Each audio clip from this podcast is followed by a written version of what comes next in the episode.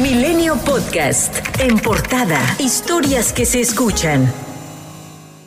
El fiscal general de justicia del Estado de México, José Luis Cervantes Martínez, informó que los pobladores de Texcaltitlán que enfrentaron a una célula de la familia michoacana no afrontarán cargos penales porque actuaron en defensa propia. La riña ocurrió el 8 de diciembre pasado en el poblado de Texcapilla, con saldo de 10 criminales y 4 vecinos muertos. La Fiscalía General de Justicia del Estado de México advierte que se actualiza la legítima defensa como causa de exclusión penal, la repulsa a la agresión cometida en contra de los habitantes del municipio fue consecuencia de una acción ilegal e ilegítima y sin derecho a ello a manos de un grupo delincuencial. El fiscal confirmó que 14 personas, entre ellas cuatro menores de edad, fueron reportados como desaparecidos tras el enfrentamiento. En tanto, la gobernadora del Estado de México, Delfina Gómez Álvarez, reconoció la estrategia integral implementada por las distintas autoridades y aseguró que darán seguimiento a este caso. La paz es el fruto de la justicia justicia. Estamos convencidos de que un Estado equitativo, justo y sin corrupción, y sobre todo con bienestar social, permitirá el surgimiento de una paz duradera. La intención del gobierno estatal es ampliar el apoyo a toda esa zona que ha sufrido y que lamentablemente había sido olvidada durante mucho tiempo. El presidente Andrés Manuel López Obrador aseguró que se lograron importantes acuerdos en la reunión que tuvo con los secretarios de Estados Unidos, Anthony Blinken, Alejandro Mayorkas, y la asesora de la Casa Blanca Elizabeth Sherwood Randall. Los gobiernos de México y Estados Unidos acordaron crear un grupo de trabajo para atender el fenómeno migratorio, así como las condiciones económicas de la región, y dialogar con los países expulsores de migrantes. Somos pueblos vecinos, pueblos hermanos, tenemos que mantener nuestra relación comercial, es la más importante del mundo. Por su parte, el secretario de Seguridad Interna de Estados Unidos, Alejandro Mayorkas, aseguró que la reunión con el presidente López Obrador fue muy productiva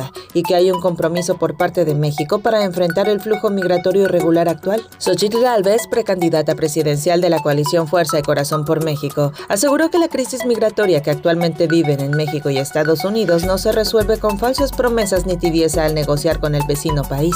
La aspirante presidencial de la oposición afirmó que lo que se requiere para resolver la migración desbordada son recursos económicos, acuerdos firmes y una posición de respeto frente a Estados Unidos. Un tribunal colegial de apelación suspendió la sentencia con la que Rosario Robles, exsecretaria de Desarrollo Social, fue absuelta en el caso de la llamada estafa maestra, por lo que podría enfrentar una nueva persecución en su contra. La respuesta obedece a la inconformidad promovida por la Auditoría Superior de la Federación contra la sentencia absolutoria del 30 de noviembre, en el caso en el que se le señala del presunto desvío de recursos públicos. La Fiscalía General del Estado de Coahuila informa que tras los trabajos de la Secretaría del Trabajo de Gobierno Estatal, la CDN la Comisión Federal de Electricidad, así como la Coordinación Nacional de Protección Civil y la Subsecretaría de Protección Civil Estatal, se realizó la localización de dos cuerpos pertenecientes al grupo de mineros que quedaron atrapados tras el accidente ocurrido en agosto de 2022 en la mina El Pinabete, a poco más de dos meses del paso del huracán Otis en Acapulco. En medio de la temporada de vacaciones decembrinas,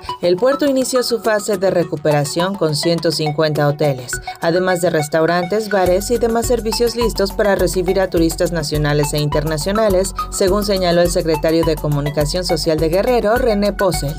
La baja a la categoría 2 de seguridad aérea que impuso a la aviación mexicana por más de dos años la Administración Federal de Aviación causó a las aerolíneas nacionales pérdidas por más de 9.200 millones de pesos y dejar de transportar a 3 millones de pasajeros entre México y Estados Unidos, por lo que tardarán dos a tres años en recuperarse. En la víspera de que inicien los festejos del 30 aniversario del levantamiento armado del Ejército Zapatista de Liberación Nacional en Chiapas, el colectivo de gobiernos autónomos zapatistas Caracol Octavo Dolores Hidalgo, localizado en Ocosingo, se alista para ser la sede de los festejos del movimiento del 94, donde se espera el arribo de más de mil visitantes de organizaciones de la sociedad civil y de los integrantes del zapatismo. La madrugada del 28 de diciembre, autoridades reportaron dos microsismos en la Ciudad de México.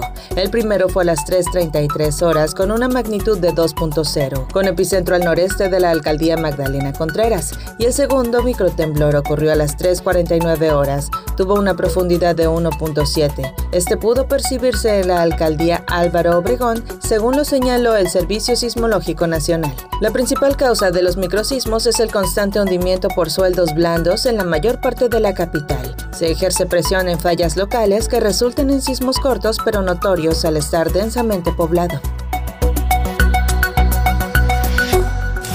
Milenio Podcast.